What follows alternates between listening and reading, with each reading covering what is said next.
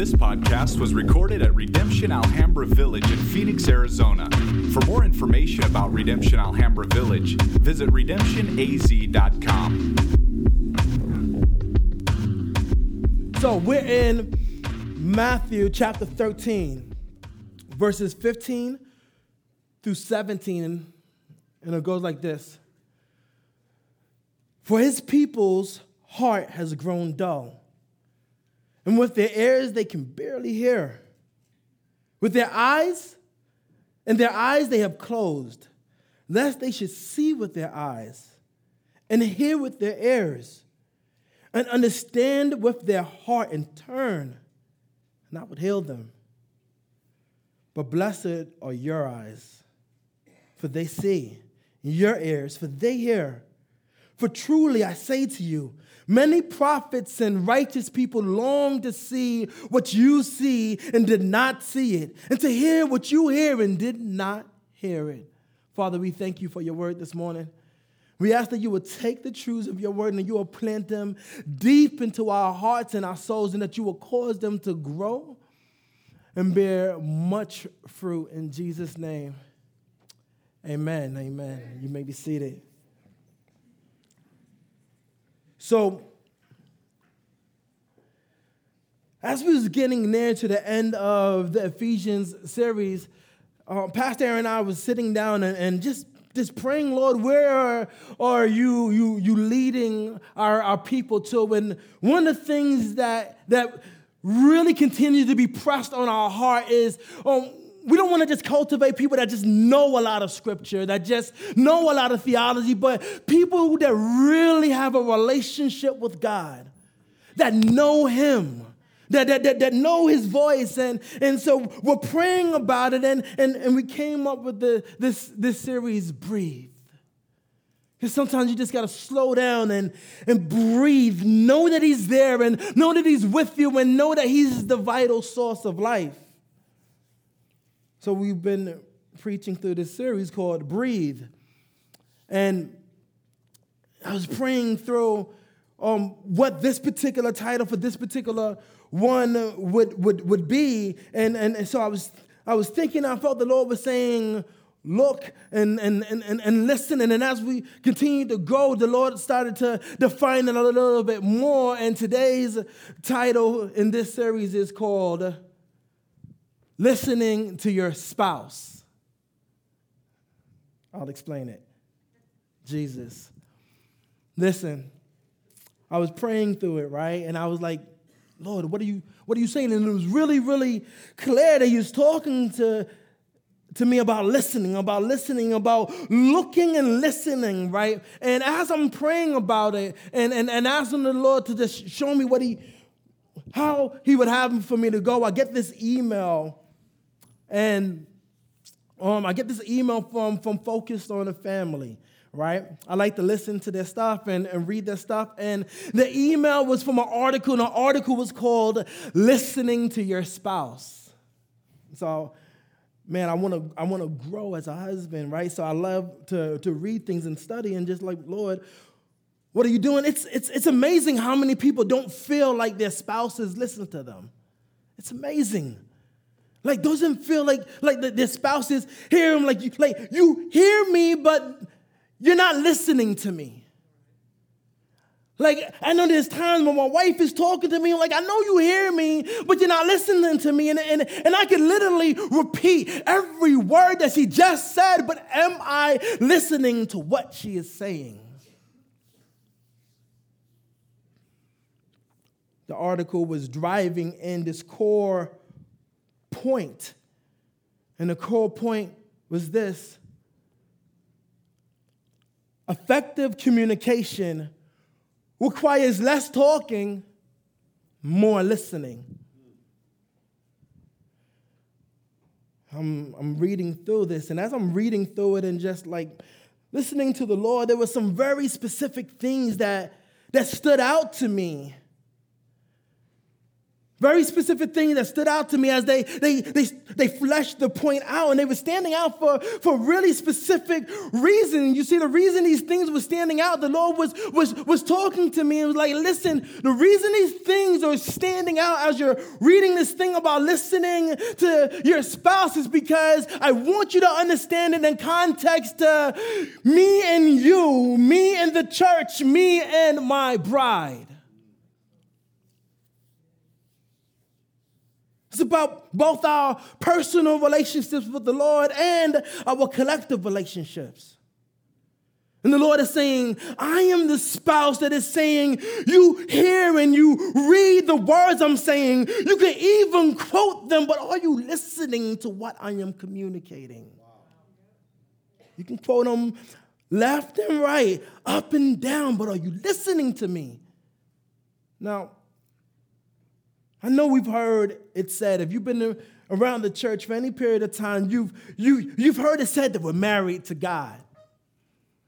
That we are his bride, we're, we're married to him. And, and there's many scriptures that talk about the marriage between God and, and Israel, Christ and the church. I mean, this, like the whole book of Hosea the whole book of Hosea is, is about God telling the, the prophet Hosea to, to, to marry this lady by the name of Gomer, and she was a prostitute, right? And, and God tells him, marry her, marry the prostitute. And the crazy thing, it wasn't like he would marry her and she'd stop tricking. That's not what happened. Like, like, no, no, no, no, no. He, he married her and she was still about her business and still prostituting all over the place. And the Lord was like, that's how it feels being married to you. That's what the whole book about. I like, I feel like I'm married to somebody that won't leave them streets alone. Isaiah 54 and 5, Isaiah is talking to, to Israel, right? Again, we're talking about this, this marriage thing, right? Us being married to God, and he's talking to Israel. And he wants Israel to, to, to, to contemplate the marriage, the relationship. And he says, Your maker, the one that made you, that created you, your maker is your husband.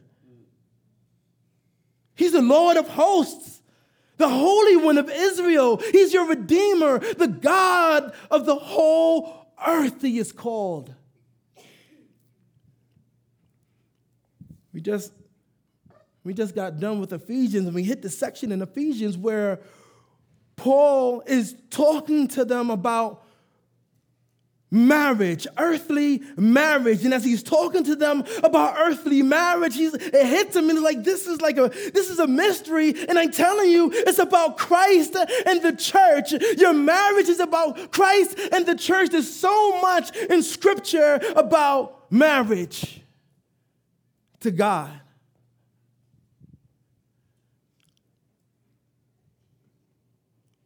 So I started to, to think and ask the question what are, what are some of the things that, that, that come to mind when most of us think about our marriage relationship with God? When we start to think about the fact that, you know what, I'm married to God. And, and you say, you know, you're married to God, right? What do you think about that? And we start thinking about that marriage relationship to God. And, and some of the, the answers that came back was, is, is he's a jealous God. Um, I, I have to not commit adultery. I don't want to commit adultery with God. But he's a forgiving God. And he's a good God.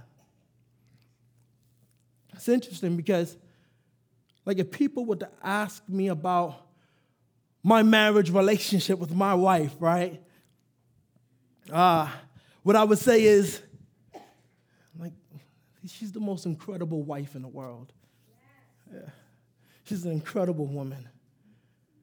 I, I, I, would continue to talk about my relationship with my wife, and I, and I would say, we have a, the weirdest relationship. Like, like we laugh together over some of the weirdest things. Like people will be like, you guys are cracking up over that? And we like, as a matter of fact, in our relationship, we will snap on one another or crash on one another, or we would make sarcastic jokes towards one another, right? That's what we would do. And it's like a love language between us, right? And it's like competition will go on for years. Literally, right? I would say that, that, that we are a beautiful mess, growing more and more into the reflection of our beautiful God. I would say God has always used her to draw me closer to Him. And she would say the same thing about me. That's how I would, would describe the, the relationship. But what if I would describe the relationship the, many, the way many people think about their marriage with God? Like, she's jealous. She's jealous. It's a jealous wife. Um, and I got to work hard not to commit adultery. But she is she's so forgiving and she's so good. And that's how I describe the relationship. You see,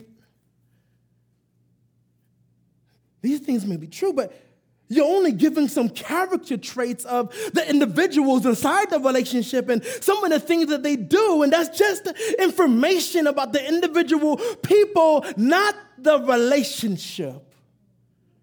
You see, for so many of us, our, our marriage with God is more of a transactional marriage than relational.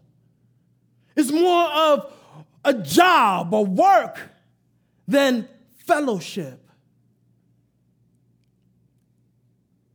So it's like this, this, this series, this, this series in many ways is like a great marriage counseling session between God and his bride, and is being led by God by his spirit, showing his bride how to breathe, how to breathe in, inhaling the rich realities of the relationship and exhaling the rich realities of his, the relationship. You see, many times Many times when, when, when counseling um, couples or even um, singles considering dating, I, I, I, feel like I'm, I'm trying to counsel on, on how to achieve what you want in the relationship without having to listen to God or each other in the relationship. Like there's, there's two kinds of people, one, one I dread and one I look forward to. You see, you have the one that, that haven't made up their minds to be surrendered to God, but still want the fruits of a surrendered life. Tell me how to get the fruit. Don't tell me how to listen to the God. That one is difficult because we keep coming back to the same thing. You're missing it. And then there's one that I love where, where, where, where, where, where he's they, they, they've surely made up their minds to surrender to God, but they're at an impasse and they need pastoral guidance and a relationship to come alongside to help discern what the Lord is saying and doing. And even in that, sometimes the Lord initiates tension for a purpose.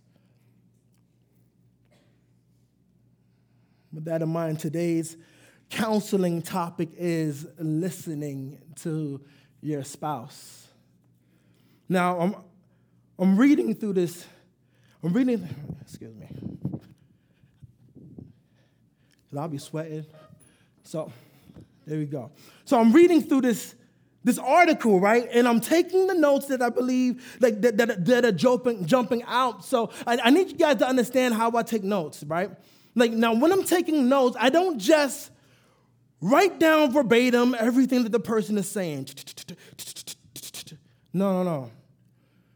What I'm doing is I listen for what God is telling me specifically about the point mentioned and then write that down. Like if a person says X, Y, Z, I don't just write down X, Y, Z. I listen to what the Lord is saying. The Lord may be telling me, stop jumping over Y. I write that down.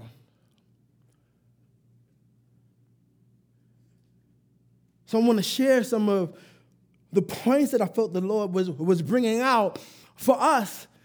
And there were three things that the Lord communicated to my heart through this article and then affirmed through scripture that I, I want to share today. And, uh, and the first one is listening to God is a holistic experience. Listening to God is a holistic experience. It's going to take all of you.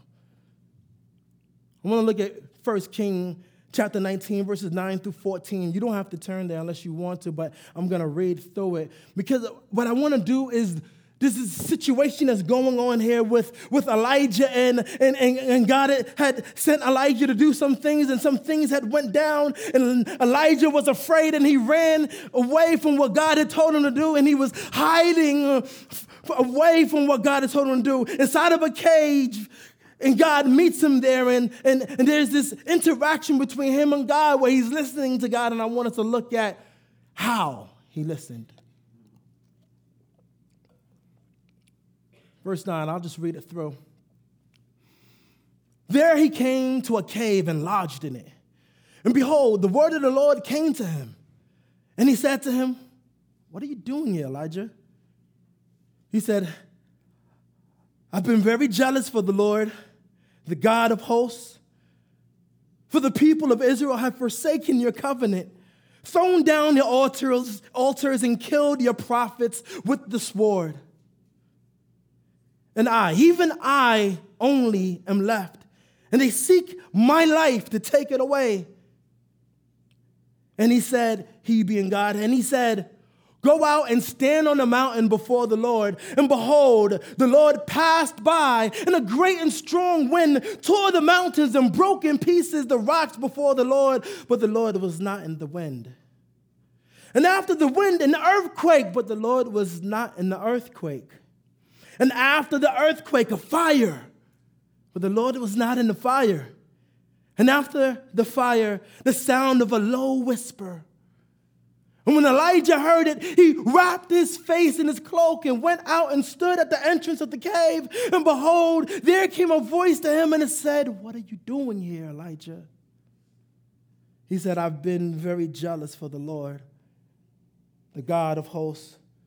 For the people of Israel has forsaken your covenant, thrown down your altars, and killed your prophets with the sword. And I, even I alone, am left, and they seek my life to take it away. You see, the Lord will go on and, and, and talk to Elijah and let him know that, that, that, that his fears were unfounded because the Lord himself was doing some other things and you, you should have came to me and trusted me. But that's not the point where I want to go at today, what I want to go to is this. Sometimes God speaks in unexpected ways. And if you're not listening for Him holistically, you may miss what He's saying. You see, when you're listening to your spouse, you, you always listen with more than just your ears.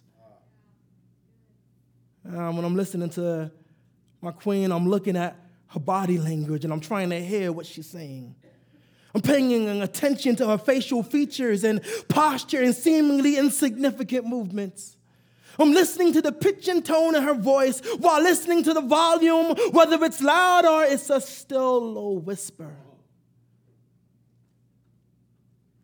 Elijah was listening to if the Lord was going to speak through the earth or speak through the wind or speak through the fire, all while paying attention and hearing the low whisper. And the only reason he wasn't fooled by the grandeur of the earthquake and the mountains crushing and the flames is because he knew his voice. He wasn't caught up in how big things were and all the theatrics of everything else. He knew his voice, so even in the midst of everything else that was going on, his voice came still and quiet and he heard it. Talking about listening to the Lord. You see, when listening to God, the God who is in control of everything and can speak through anything, everything in you have to be engaged. Lord, speak to me. Speak to me, Lord. Oh, I remember one time walking down the street and it was all kinds of trouble going on inside of my life, and, and the Lord spoke to me. And He spoke a word of peace. I'm in control. But the way He spoke the word was as I was walking, He brought a gentle breeze that came through these trees And I was watching the trees wave, and, and just in the Lord said, Peace, I'm in control. And that's all he needed to do.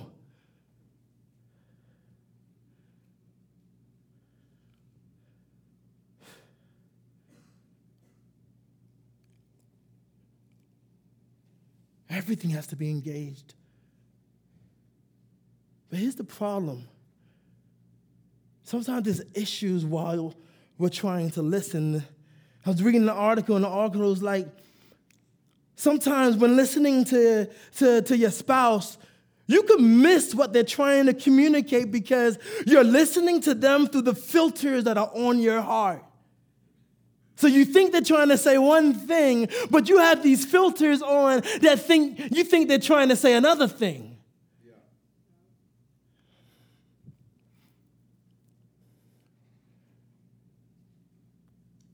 When listening for the Lord, we often hear incorrectly because we're listening through the filters of our heart, not just listening to Him.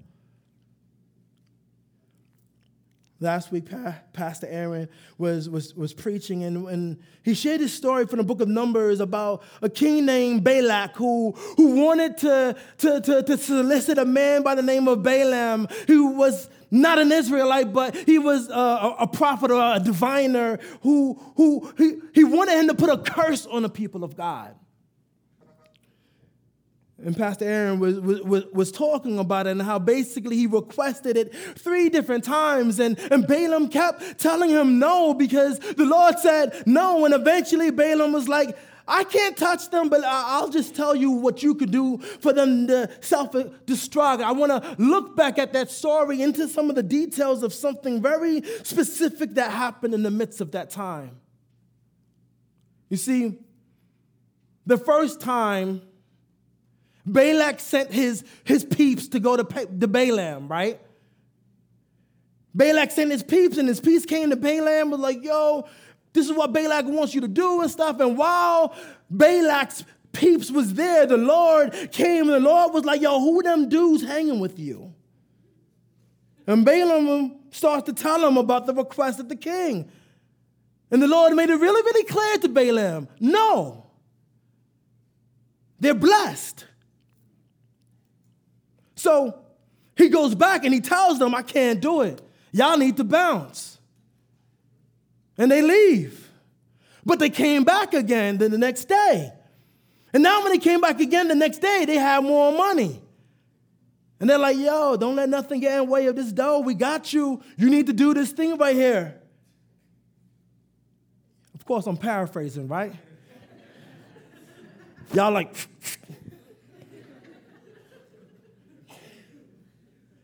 And Balaam is like, I don't care how much money you bring, I can't do it. But instead of saying, sorry, y'all need to bounce, he's like, but just hang out for a bit. Let me go talk to the Lord. like he tells them, I can't do it, but let me go talk to the Lord. And the Lord comes, and Balaam is like, yo, they back. They want to know if I can come and do what they want me to do. And then God is like, man, go ahead. Go ahead. They hear what you go ahead. But make sure you only do what I tell you to do. Now, let me pause here for a second because this really reminds me of, of, of, a, of a story when I was growing up. You see, I started to hang out with people from the local gangs in my neighborhood. I was, I was young and I started to hang out with them. They was the, the, the popular people in school. Like that's the only popular people we had is the, the people from the hood and they was gangs and you wanted to be down with them. People would leave you alone. And they started to come over to my house and they would hang out. And my mom, one day my mom was like, yo, I don't want them at my house anymore. Tell them they can't come over. I, I don't like them. I don't, I, and, I, and I don't like you hanging out with them. So they need to not come over no more. Well, of course, I didn't tell them that though, right? Not at that moment because I really wanted to be down, right? I wanted to be with them and I want to be able to hang out with them. So I didn't say anything. But then one day, they came and they wanted me to go to the park and hang out. Now, something happened. I don't remember what happened, but my mom said, put me on punishment. And she was like, You can't go nowhere till I get home. So now they're like, Yo, let's go. Let's go to the park. Let's go. So I'm like, Listen, I got to tell y'all something. My moms don't really like y'all. And she says, I can't hang out with y'all. But just hang out here, and as soon as she gets home, I'm gonna go talk to her, see what she says. So my mom gets home, and when she gets home, and they're all hanging out, like one of them stole like donuts out of her car. She was so upset, right? Anyhow, I just remember that story. Well, I was upset too, because I would like, you had donuts? Anyhow, when my mom gets home, she's like, why them boys at my house?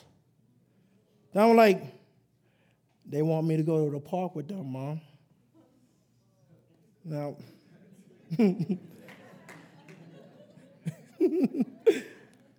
I told him I can't. I figured I'd ask you. now, that's not, uh, my mind, I, I, I know that she gets home from work and she, she's tired, and as kids, you learn your parents. And I know if I keep nagging, my mom will always eventually just be like, go ahead. So I'm asking her, and, and, and, and she's just like, she knows what I really want to do, so she just gives in and she says, Go ahead. But make sure you behave yourself. All right. So this is what the Lord says to Balaam. He's like, you know what? Go ahead. But peep what happens after this. Let me walk through this. What happens after this? Now, I'm, I'm, I'm, I'm, gonna just read through because this is in Numbers 22, 21 and 34, and it shows what went down. You see, it says, So Balaam rose in the morning and saddled his donkey and went with the princes of Moab. But God's anger was kindled because he went. And the angel of the Lord took his stand in the way as his adversary. Like, now we got beef. Now he was riding on his donkey, and his two servants were with them. And the donkey saw the angel of the Lord standing in the road with a drawn sword and in his hand, and the donkey turned aside to, out of the road and went into the field. And Balaam struck the donkey to turn her into the road. Then the angel of the Lord stood in a narrow path between the vineyards with a wall on either side. And then the donkey saw the angel of the Lord so she pushed against the wall, crushing Balaam's foot against the wall. So he struck her again.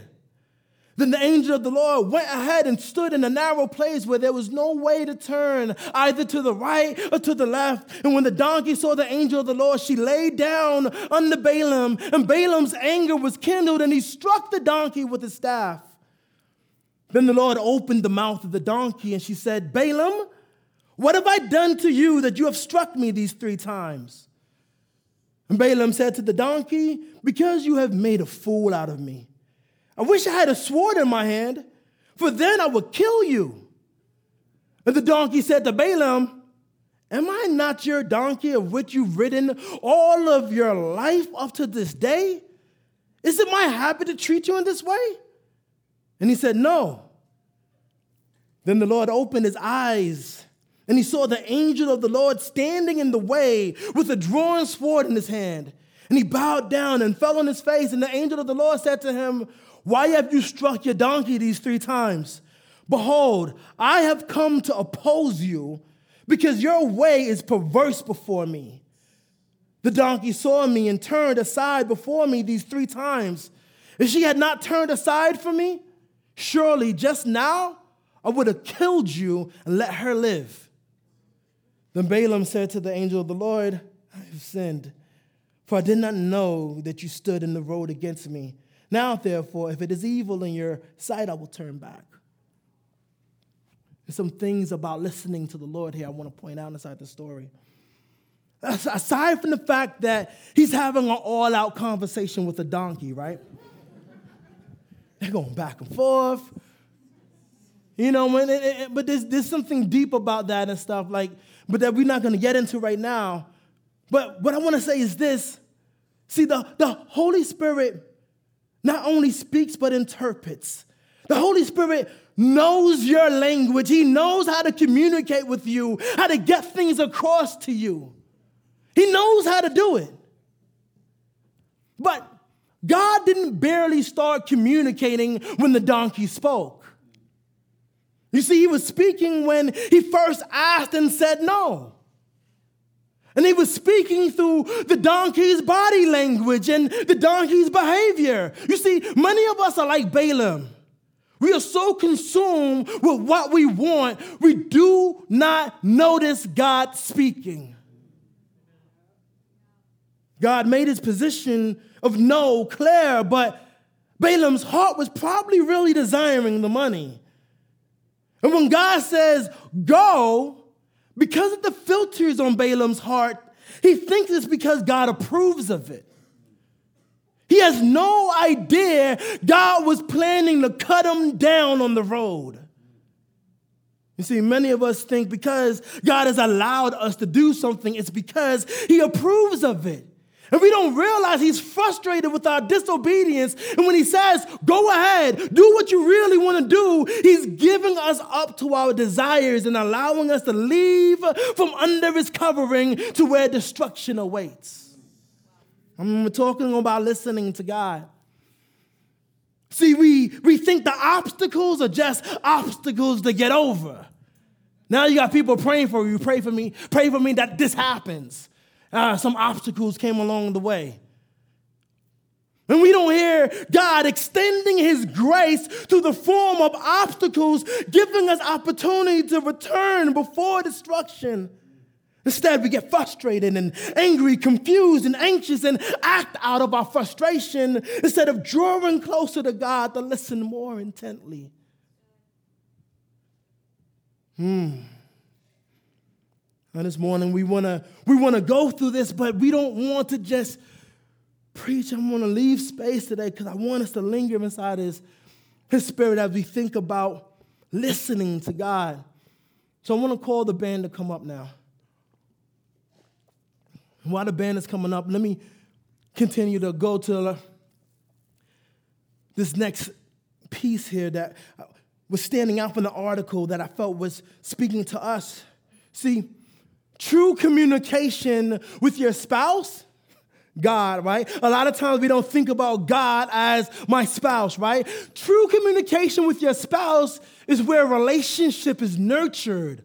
And for this reason, listening with your eyes and your ears is of paramount importance. Listen. We, we, we open up with Matthew chapter 13, verses 15 through 17. I'm going to revisit it.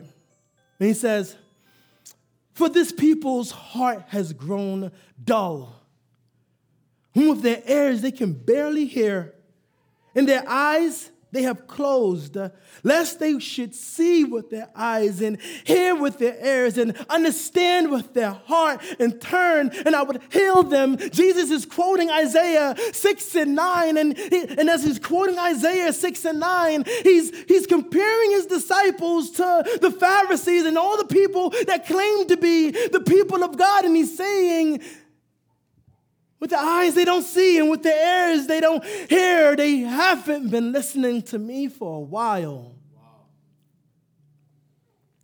But then he goes on as he's talking to his disciples, his family, the people he's been breaking bread with and eating with and sleeping next to and hanging out with. And he says, But, but blessed are your eyes, for they see, and your ears, for they hear. For truly I say to you, many prophets and righteous people long to see what you see and did not see it, and to hear what you hear but did not hear it. It's a question of relationship.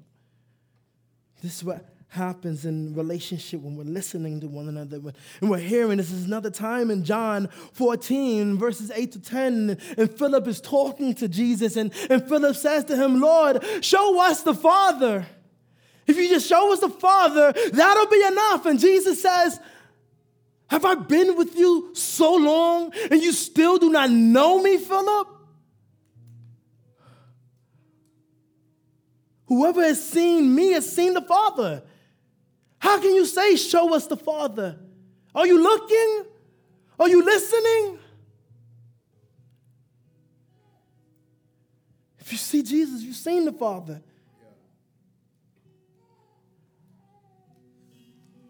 Oh, I was in I was in class and I was um, talking to, um, my professor, and one of the things he said was, if you want to know who God is, watch him. Listen to him. Don't just listen to words about him. Yeah. This is so much about relationship. Listen. Before we transition into communion, I, want to intentionally leave some space, leave some time to linger and listen to Jesus, right? But what I want to do first is draw us together into a time of worship, right? So how this gonna go? I'm, I'm just gonna, I'm gonna ask you to stand with us right now and just go into a time of, of, of worship. And, and then afterwards, I'm gonna come up and I'm gonna give some instructions before we lead into communion. But if you'll stand with us, Man, let's start listening to God and participating with Him by just worshiping Him and asking Him to give us fresh insight on who He is. Let's worship together for a bit. And give me a second, I'll come back up here and lead us in communion.